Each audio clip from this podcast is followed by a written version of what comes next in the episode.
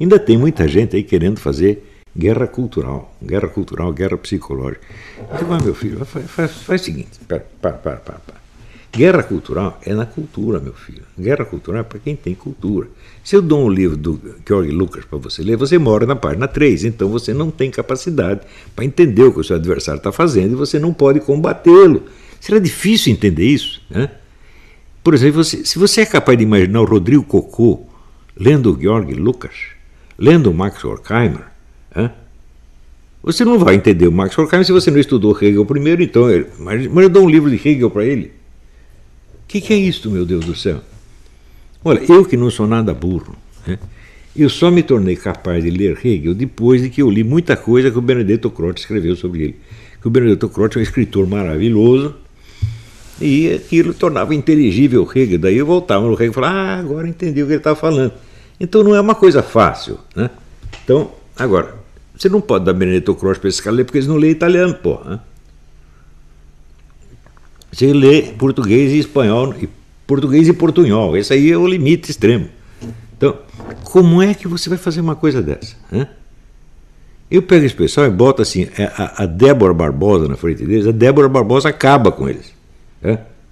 Porque ela tem cultura, ela não tem experiência da vida e, portanto, ela exagera, às vezes ela mede as coisas erradas, mas ela tem cultura e eles não têm.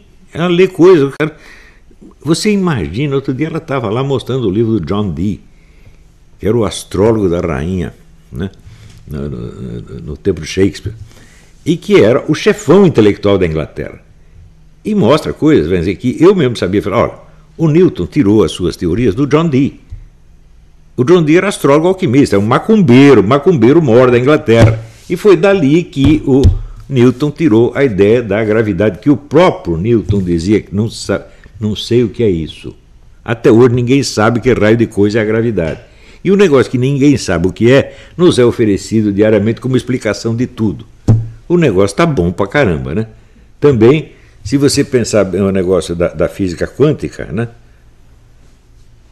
Tem o Brian Ridley, que é um dos maiores físicos ingleses, ele disse até, ninguém entende o que é isso. A gente sabe, a gente mediu umas coisinhas e observou que é assim que acontece. E isso aí é a física quântica. Nós não temos a menor ideia do que isso seja. Então, há quanto tempo nós estamos lidando com conceitos que ninguém sabe o que é? Não é incrível? Quer dizer, você mediu um fenômeno e observa que ele se repete, e você não sabe que raio de coisa é. Eu me lembro que eu tinha um colega no ginásio que ele fazia assim comigo. Ele disse: Você sabe o que é isso? Eu falei: Não. Ele disse: Eu também não sei, mas lá vem outro. Muita ciência consiste nisso. A ciência hoje em dia consiste exatamente nisso. Lá vem outro treco que eu não sei o que é. Então, não se exige mais a condição número um do conhecimento, que é a sua inteligibilidade. Ora, você descrever um negócio que você não sabe o que é, não é uma resposta ao problema, é a primeira formulação do problema. Não é isso? Um treco que você não sabe o que é, você pode narrar e pode descrever para quê? Para ver se você chega a entender o que é. Isso quer dizer que a mera descrição de um fenômeno que você não sabe o que é, não é ciência ainda. É um começo de ciência. É? Ciência será quando você tiver entendido o processo. É? Então, o pessoal toda hora usa conceitos assim e às vezes não percebe. Outro dia vendo. É engraçado, estava vendo um programa. Eu assisto vídeos pró e contra a Terra plana, né? Então outro dia eu fui ver um contra a Terra plana, um negócio chama-se Astros e Música, um treco assim. O cara parece que é um aviador. E ele falou uma coisa certíssima, certíssima, porque o pessoal da Terra. Eu não me interesso muito por esses argumentos, só estou interessado no argumento dos barquinhos no horizonte. Mas de vez em quando cai outra coisa na minha mão, não posso me desinteressar. O pessoal da Terra plana diz o seguinte: sai um avião daqui, da Terra plana, então, se o avião não ficar ajustando a sua ponta para que ele acompanhe né, a esfericidade da Terra, ele vai sair em linha reta e vai embora. Então, quer dizer que se o avião não faz isso, ele não tem que corrigir a sua direção a todo momento, significa que a Terra não é redonda. Esse é o argumento deles. E o cara disse uma coisa certíssima, ele liquidou esse argumento. Ele disse o seguinte: para que fazer isso aí se existe um medidor de altitude? É só se manter na mesma altitude e você vai acompanhar a esfericidade da Terra. Está muito certo, você acabou com o argumento dele. Só que é o seguinte: essa sua alegação que destrói este argumento em favor da Terra plana não diz nada contra a Terra plana. Por quê? Se basta manter a altitude para você acompanhar o solo, tanto faz esse solo ser esférico ou plano, vai ser exatamente a mesma coisa. Então, o sujeito inventou um argumento bom, mas ele não entende o argumento dele. Isso aqui é muito comum no pessoal que estuda na universidade. A gente tem aquela certeza que ele, ah, professor, são dois mil anos de ciência, porque Newton e Einstein, não sei o quê, que ele não precisa entender o que ele está dizendo. Digo, seu argumento está certíssimo, meu filho, você ganhou essa briga, só que você ganhou uma briga e pensa que ganhou outra. Então, aí, parabéns pelo seu argumento, parabéns pela sua resposta, você tapou a boca dos terraplanistas, mas você nada disse contra a Terra plana. Então é assim, a discussão no Brasil é assim. É horrível isso aí, né? Eu não entendo nem de terra plana nem de terra esférica, mas eu sei ler, porra. E esses caras não sabem. Quando é que começa o problema? O problema começa na alfabetização primária, como diz o Carlos Nadalim. Se você aprendeu pelo método socioconstrutivista, você nunca vai saber ler na sua vida. As pessoas que vão para a área científica não sentem muito isso, porque a linguagem científica é linguagem para imbecis. Né? É linguagem assim, com significados estáveis, uniformes e gerais. Então não há problemas de interpretação do texto científico. Desde que você tem o dicionário científico, acabou, você entende tudo. Agora, se você vai ler Shakespeare, vai ler Rambaud, ô meu filho, você pode ter todos os dicionários do mundo, você não vai entender por causa disso, você vai ter que entender o contexto específico daquilo ali e você vai ter que ter a experiência humana correspondente para você saber do que ele está falando. Então, a linguagem literária é para pessoas de altíssimo nível.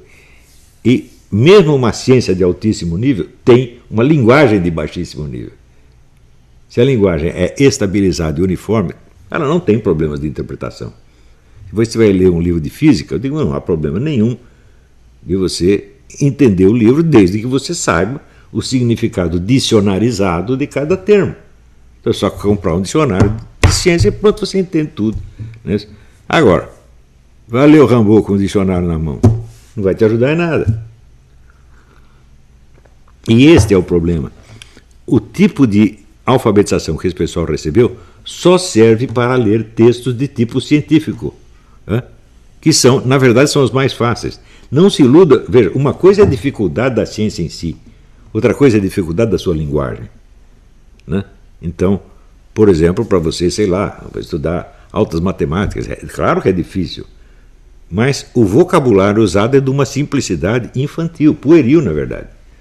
Tá certo? Porque ciência tem, só usa termos científicos. Termos científicos são aqueles que têm um significado estabilizado e imutável. Né? Então, uma vez que você aprendeu a ler no método socioconstrutivista, você nunca vai conseguir ler Rambaud, nem, nem Balzac, que é mais simples, você vai conseguir ler, nem Shakespeare, nada disso. Você não vai entender nada do mundo literário e da linguagem do dia a dia. Você não vai entender nem a linguagem do jornal, você vai entender. Você lê uma coisa e entende outra.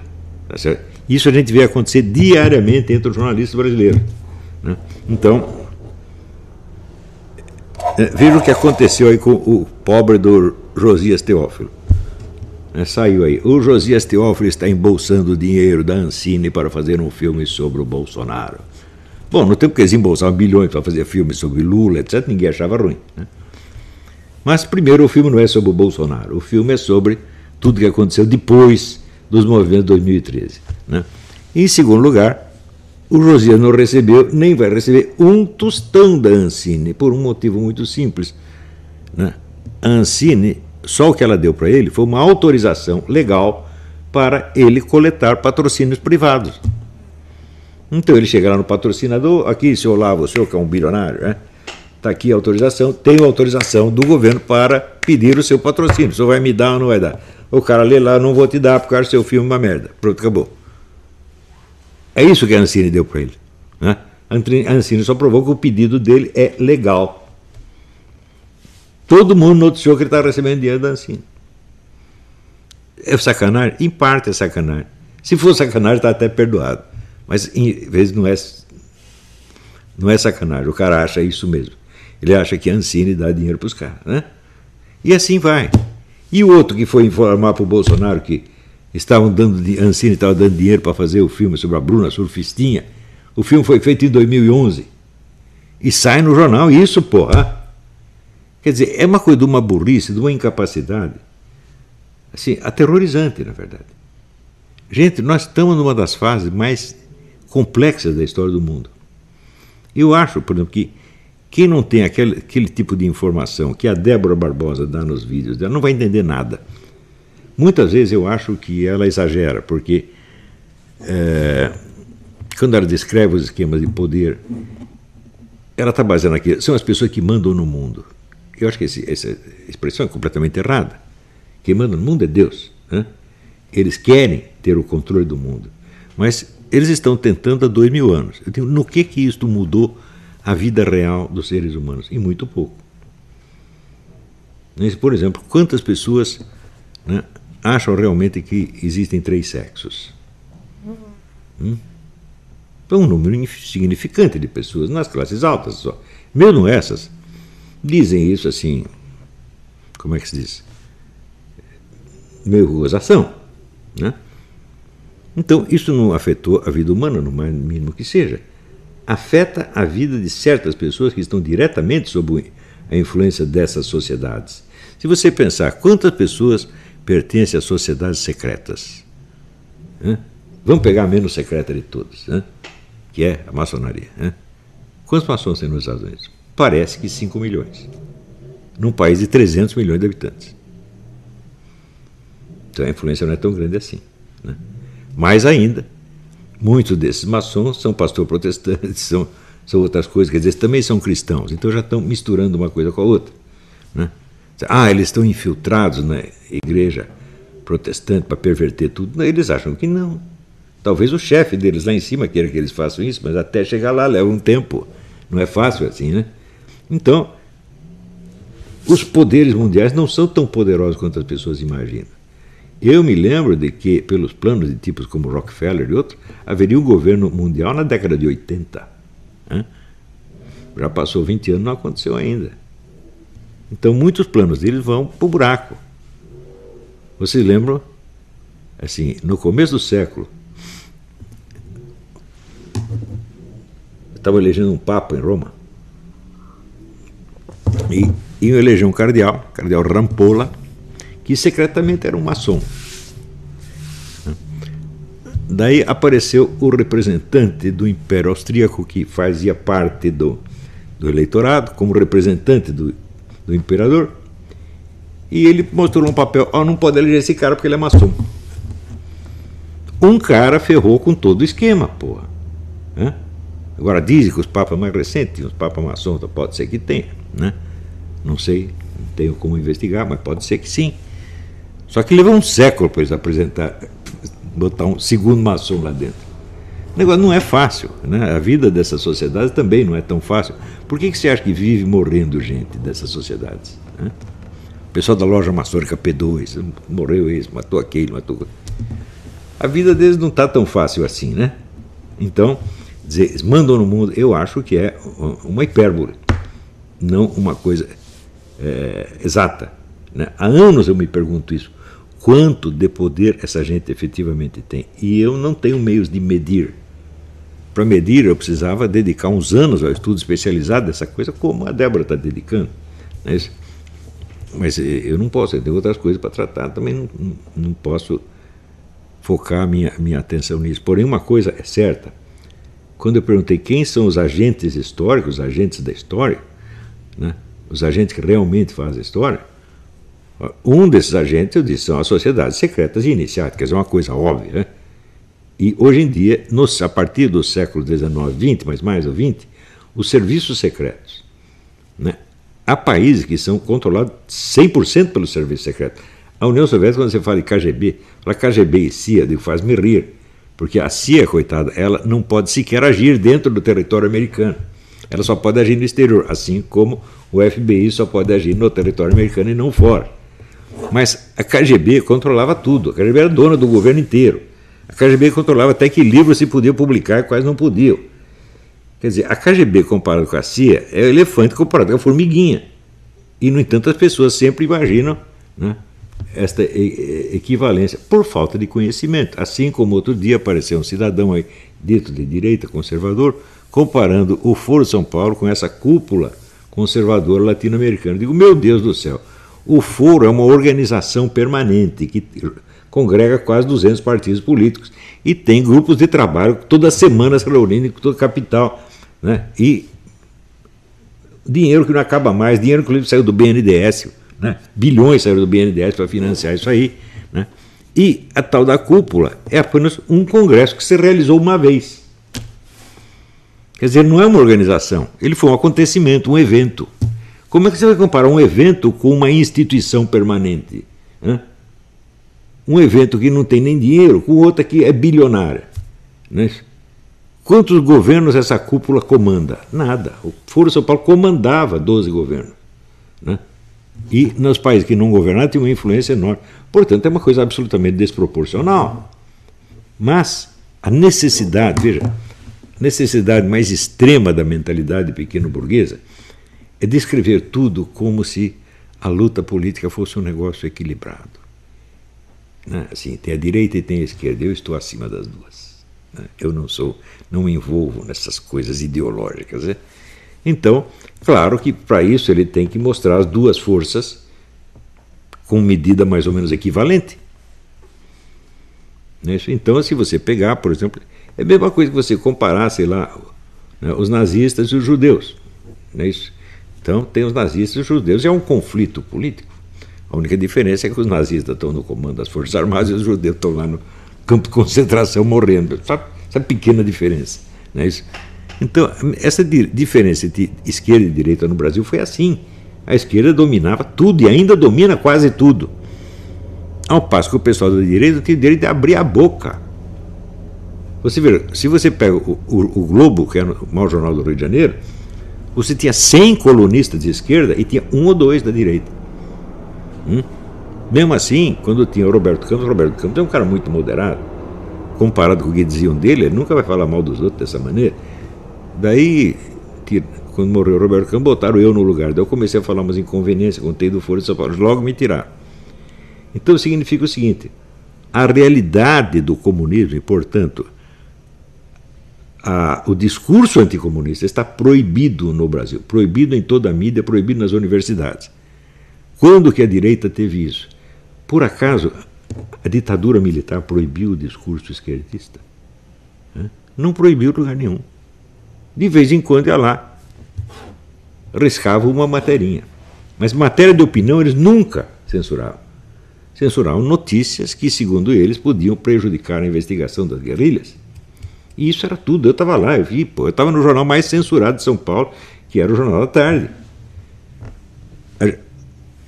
O chefe do jornal, que era o Rui Mesquita, não deixava nem o censor entrar. O censor ficava sentado numa mesinha na portaria. Né? Uma vez ele teve a ousadia de vir até a redação, o Rui mandou, sai todo mundo. Nós todos saímos, o cara ficou sozinho na, na, na redação. Então ele, para cortar uma materinha, ele tinha que pedir por favor. Né? Agora, esse pessoal comunista, não, eles controlam tudo. Sobretudo na universidade. Me mostrem uma tese anticomunista que tenha sido aprovada, aprovada para exame em qualquer universidade brasileira nos últimos 50 anos. Não tem. Então, eles conseguiram proibir o anticomunismo. E daí o pessoal fica falando doutrinação comunista nas escolas. Fala, não, o problema não é bem esse. A quantidade de doutrinação que tem é pequena, não precisa ser grande. Basta você controlar, basta você impedir que o adversário fale, você nem precisa doutrinar ninguém, porque o pessoal vai para o seu lado quase que é, automaticamente. Também, doutrinação significa o seguinte: uma propaganda doutrinária. Propaganda doutrinária atrai discussão, meu Deus do céu. Então eles não usam mais isso. Leiam o livro do Pascal Bernardin, né, Maquiavel Pedagogo, você vê, os técnicas que são usadas agora são de modelagem comportamental, não passa pela discussão de ideias portanto não passa por pregação nenhuma. Um ou outro professor mais inábil pode apelar para a pregação, mas ele é burro. O cara hábil, né? Vai fazer assim, é como, né? Aquela história contada pelo diretor teatral louco, como era? Esqueci o nome dele.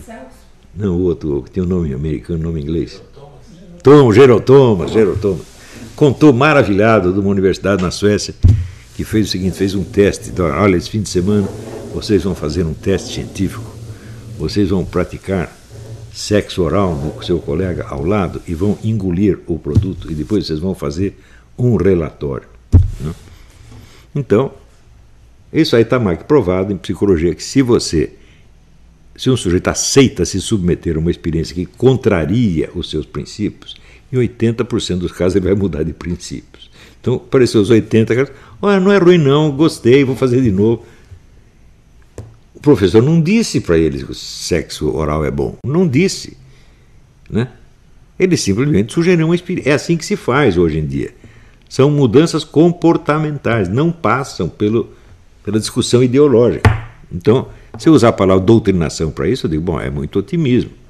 Doutrinação havia, por exemplo, dentro do Partido Comunista, depois que você já entrou, daí você é doutrinado, você tem que aprender a doutrina. Mesmo assim, a doutrinação era muito capenga. Né?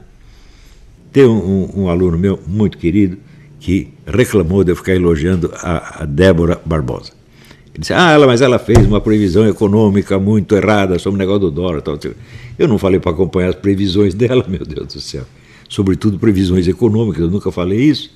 Né? Se você perguntar para a Débora, Débora, você entende economia? Ela vai responder, não.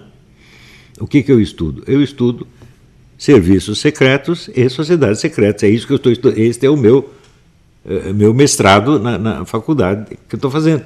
É disso que eu entendo. Só estudo isso e conto o que eu sei. Mas é claro que às vezes tiro conclusões que vão além disso. Não é isso? Mesmo nessa área, ela pode cometer erros, mas acontece o seguinte: ela é a única estudiosa da área que está falando para o público brasileiro, para não dizer que é a única que existe no Brasil. Eu estudei esse assunto durante 30 anos, eu tenho aqui estantes imensas, cheias de materiais sobre isso aí. Mas o meu objetivo central não era dar curso sobre isto.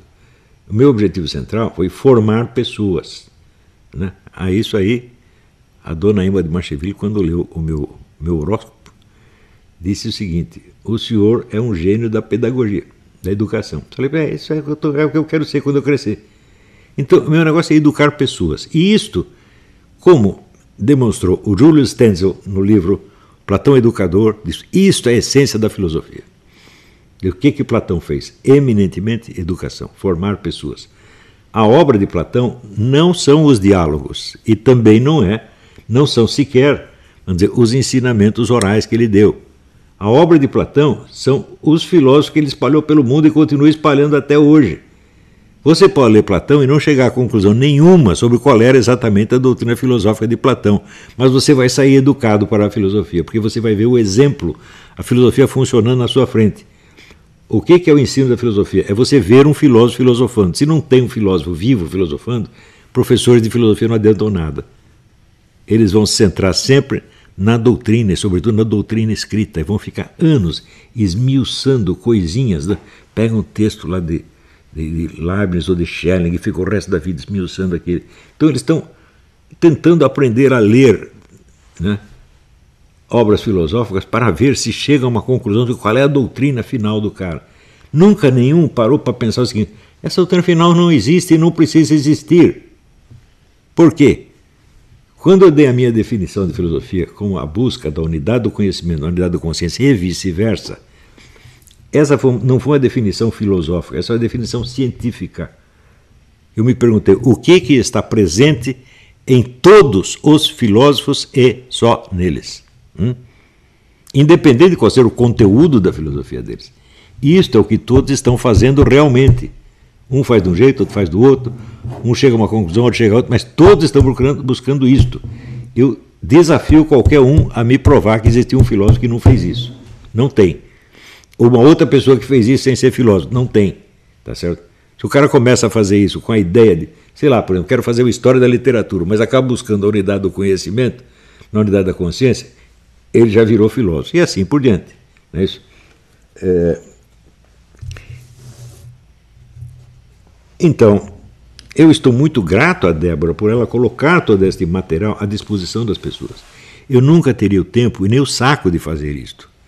Mas se eu vou dar uma aula sobre John Dee, né, ou, ou sobre John Lilly, não vou fazer isso. Ou sobre uh, Morand de Villefranche. Né? O tempo que eu estudei esse assunto astrológico já passou, e para mim já foi o suficiente. Eu já entendi do que se tratava e pronto, passo adiante. Eu não tenho saco para voltar a isso. Dá para entender? Se o cara me fala de mapa astrológico, eu considero. Por que você não xinga logo a minha mãe? Eu já lidei com isso 35 anos atrás. Olha, o que eu li sobre isso é uma grandeza. E cheguei às minhas conclusões que eu resumi no curso da astrocaracterologia. E está lá todo gravado, está lá com a minha, minha querida aluna e amiga, a Lúcia de Fátima. Ela tem tudo isso lá. Né? Eu vi pedindo para as pessoas a ajudarem a publicar isso, ninguém ajudou. Né? É, mas um dia isso vai sair. Né? Tem lá o Tratado de Ascaracterologia, planejado para cinco volumes, e que é uma pesquisa que eu fiz sobre um determinado assunto. Qual é realmente a relação entre a astrologia, como os caras desenvolveram tradicionalmente e modernamente, e o que nós chamamos a caracterologia ou a tipologia. Qual é a relação efetiva? Essa relação pode ser descrita cientificamente? É só isso o assunto, né? mas me tomou alguns anos. O restante do lado é, é, esotérico, ocultista, etc., etc., eu também estudei bastante. Inclusive, arrisquei a minha pele. Né? Quando eu entrei lá na Tarica do Chonfra, eu estava arriscando minha pele, minha saúde mental, meu saco, né? Tudo isso para ver se aprendi alguma coisa. Aprendi, tirei minhas conclusões. Não haveria tempo de eu contar para vocês. Né? Então, alguém precisa fazer isso, meu Deus do céu. Ela está fazendo. Ela, tá me, ela não sabe o quanto ela está me ajudando. Ela não sabe o quantos vídeos dela ajudam os meus alunos a entender o que eu estou dizendo. Mesmo quando está errado o que ela está falando, porque ela tem 23 anos, meu Deus do céu. Ela não pode acertar em tudo, sobretudo não pode acertar em áreas que ela conhece mal, como por exemplo a economia. Não é isso? O que importa é isso, não julgar uma pessoa pelo que os outros acham que ela deveria fazer, mas por aquilo que ela quer fazer. Ela só quer divulgar o que ela estudou sobre sociedades secretas e serviços secretos. Veja, aqui nos Estados Unidos tem milhões de pessoas que estudam isso. A bibliografia é imensamente rica. Tá certo? E eu tenho muito desses livros. Né? É, tenho muito mais do que ela. Eu colecionei livro aqui, estou colecionando há 50 anos. Tá certo? É, e no Brasil não tem nada. Sabe o que é nada? Existem livros que são publicados por gente das sociedades secretas. Né? E, às vezes, por pessoas da igreja que estão condenando as sociedades secretas. Mas condenando, mas não estão explicando. Né? Então, em geral, para o doutrinário católico, só interessa uma coisa: isso aí combina com a doutrina da igreja, sim ou não? Se não combina com a doutrina da igreja, ele está condenado e acabou não está interessado em explicar isso historicamente, dizer como é que essas coisas adquiriram o poder que adquiriram. Não vai, não vai estudar esse, esse aspecto. Então, o povo brasileiro é o mais desinformado do mundo, até não só a respeito de sociedades secretas, mas até a respeito de serviços secretos. Tanto que o pessoal confunde CIA com KGB. Acabei de falar disso aí. A CIA é um serviço secreto para atuação no exterior os Estados Unidos não tiveram um serviço secreto para atuação fora do território americano até a Segunda Guerra. Eles começaram a constituir na Segunda Guerra, chamava-se OSS, Organização de Serviço Secreto. Depois virou Central Intelligence Agency. É? Depois. Cheio de comunistas, desde o início. Por quê? Porque quando eles começaram a montar o um negócio, a União Soviética era parceira, era considerada amiga. Então, encheu de comunista.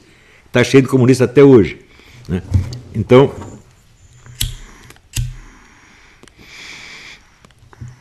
E no Brasil, a nossa ABIN. Eu sei lá o que está acontecendo na ABIN. Né? Tá certo?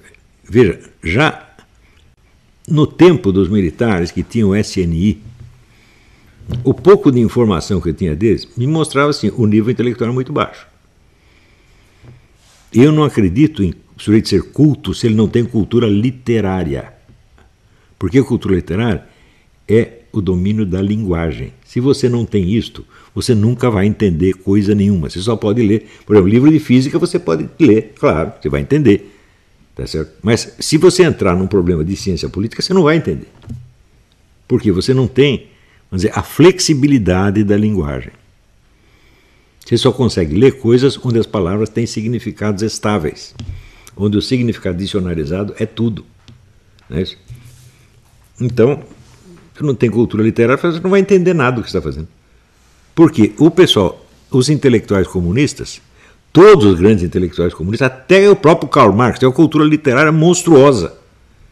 Karl Marx relia Balzac e Shakespeare todo ano. Aliás, o, o Eric Wegener também relê Shakespeare todo ano. É por isso que ele entende as coisas. Né? Então,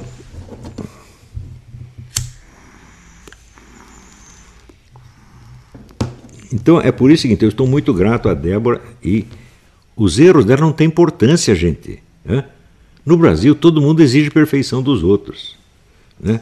Jesus Cristo diz: sede perfeitos como o Pai é perfeito. No Brasil, diz: sede perfeitos como eu sou perfeito. Né? Você viram?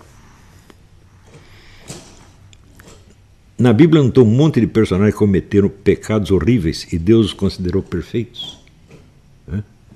Por quê? Não por causa do pecado, evidentemente, hum? mas simplesmente por causa da própria busca da perfeição. Hum? Quando disse perfeito, meu pai é perfeito, você acha que, Jesus Cristo é burro de achar que alguém pode ser perfeito como o pai dele é perfeito? Não, ele não disse isso. Ele disse você tem que buscar a perfeição. Né? No sentido em que você vê a perfeição de Deus, você tem que imitar. É isso que ele está dizendo. Não que você vai chegar lá. Né? Você não precisa chegar. Ele te põe lá. Ele te aperfeiçoa. Ele termina o serviço para você. Né?